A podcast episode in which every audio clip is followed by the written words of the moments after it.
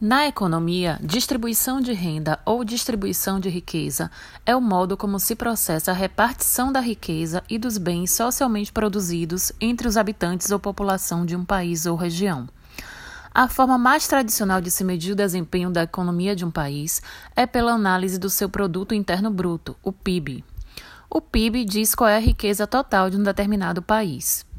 Aqui no nosso país, sabemos que a maior parte da população tem rendimentos insuficientes para atender às suas necessidades básicas, e a distribuição de renda sempre foi uma das mais desiguais do mundo.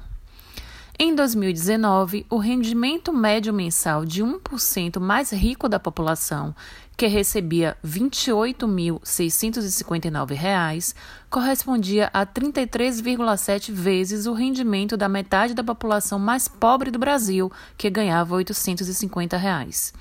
É o que aponta a mais recente pesquisa nacional por amostra de domicílios contínua, a PENAD Rendimento de todas as fontes 2019, divulgada em maio de 2020 pelo IBGE. O Brasil é historicamente conhecido como um país de grande desigualdade social e econômica. A desigualdade contínua, elevada e o movimento de redução é um processo que leva tempo, disse a analista do IBGE responsável pela pesquisa, Alessandra Brito.